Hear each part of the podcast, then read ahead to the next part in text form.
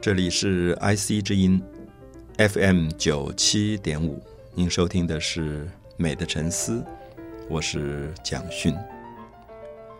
我们提到了达文西在他的老师维罗奇奥的工作室已经待了两三年。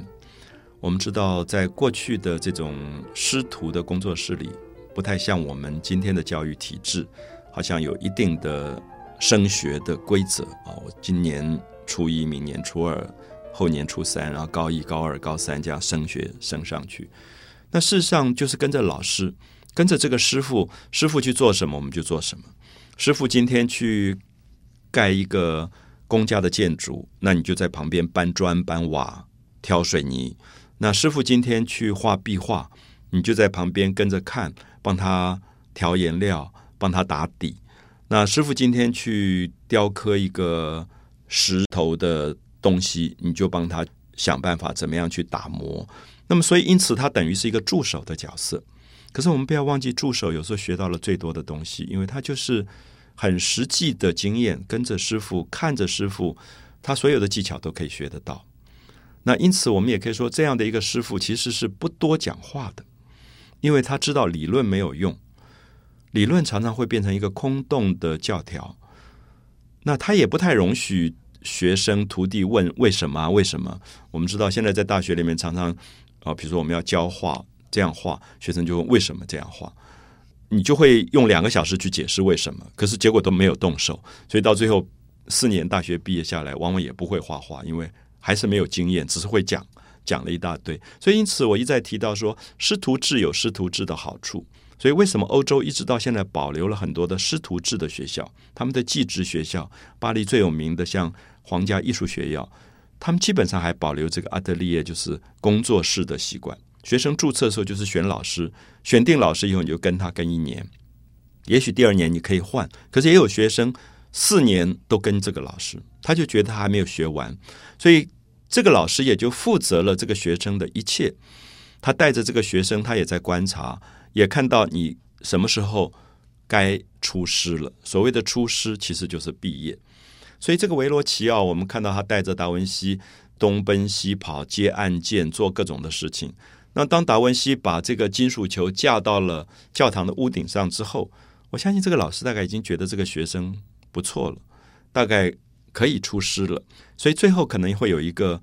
类似考试这样的东西，可是以前的老师也不会说：“哎，我今天要考试哦，所以你准备一下。”没有这种事情的。就是这个老师接了一个案子，这个案子是有教堂请他画一张画，这张画的题目是耶稣受洗。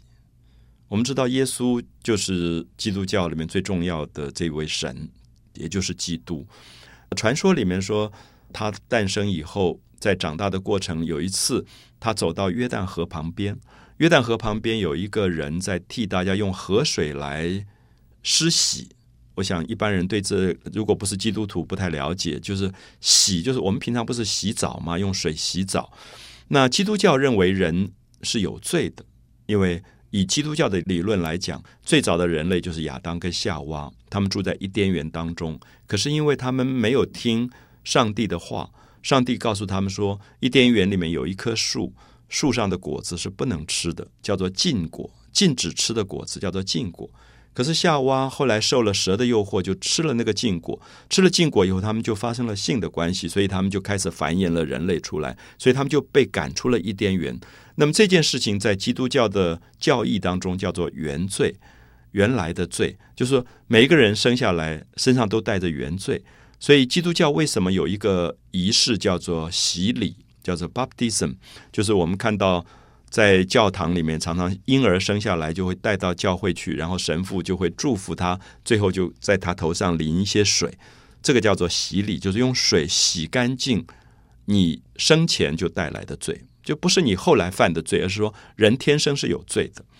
那这个就变成了耶稣后来就走向了约旦河，那约旦河旁边有一个叫约翰的。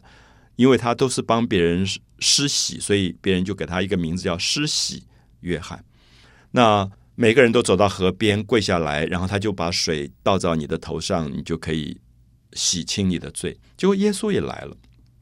我们当然在基督教的教义里面觉得蛮奇怪，因为耶稣不是神吗？他怎么会有罪呢？可是我们知道，基督教的教会里面觉得耶稣本身这个角色是蛮复杂的，因为他是经由人的身体诞生，他经由他的母亲玛利亚诞生。玛利亚是一个人，所以他经由玛利亚的身体诞生，所以他又具备人的身体，所以他跟人一样担负了原罪，所以他也要经过这个受洗的过程。所以当时施洗约翰看着耶稣，那觉得说。哎，你在天国里是比我大的，意思说你是最主要的神，我的位置比你小，我怎么可以替你施洗？那耶稣就回答他说：“我的时间还没有来。”那意思说我最后会定十字架，我对定十字架为人类赎罪以后，我会回到天上去。那个时候我是最大的，我是基督。可是我现在还没有到那个时候，所以你帮我施洗。耶稣就站在水中。让施洗约翰就在旁边拿着水从他的头上浇下去。这是当时的画家常常画的一张画，因为这是圣经的故事，所以他的老师就画了这一件作品。如果我们看到画面，这张画现在在翡冷翠的乌菲奇美术馆。那画面我们面对他说，右手边施洗约翰他的手上拿了一个很长柄的十字架，让他的左手。拿了一个像碗一样的东西，拿了水，然后就从耶稣的头上倒下去。那么耶稣下身围了一块有条纹的红色的短裙，然后就站在水中。这是维罗奇奥画的画。维罗奇奥接了这个案件，拿了一些教会的钱，就画了这张画。可是维罗奇奥有一天大概就跟达文西说：“诶，达文西，我有事情要出去啊，朋友也许请我吃饭呐，或者我要干嘛的。这张画还没画完，这张画。”你面对他的左下角这里应该有两个小天使，那你可不可以帮我画上去？好，我们注意一下，通常过去的师徒制度里面，老师讲的这句话其实就是考试了，因为你可以在老师的画上面画画，表示你要出师了。就是如果这个学生画的不好，老师不会要他在画上面画，因为这是会砸掉他的行业的。就是说你。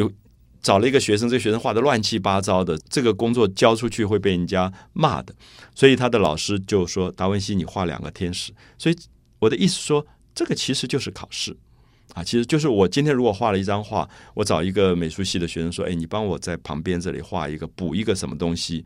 哦，画一个很漂亮的花，你在旁边补一个蝴蝶。”其实这个学生表示出师了，所以因此我们看到，这等于是达文西一个重要的考试。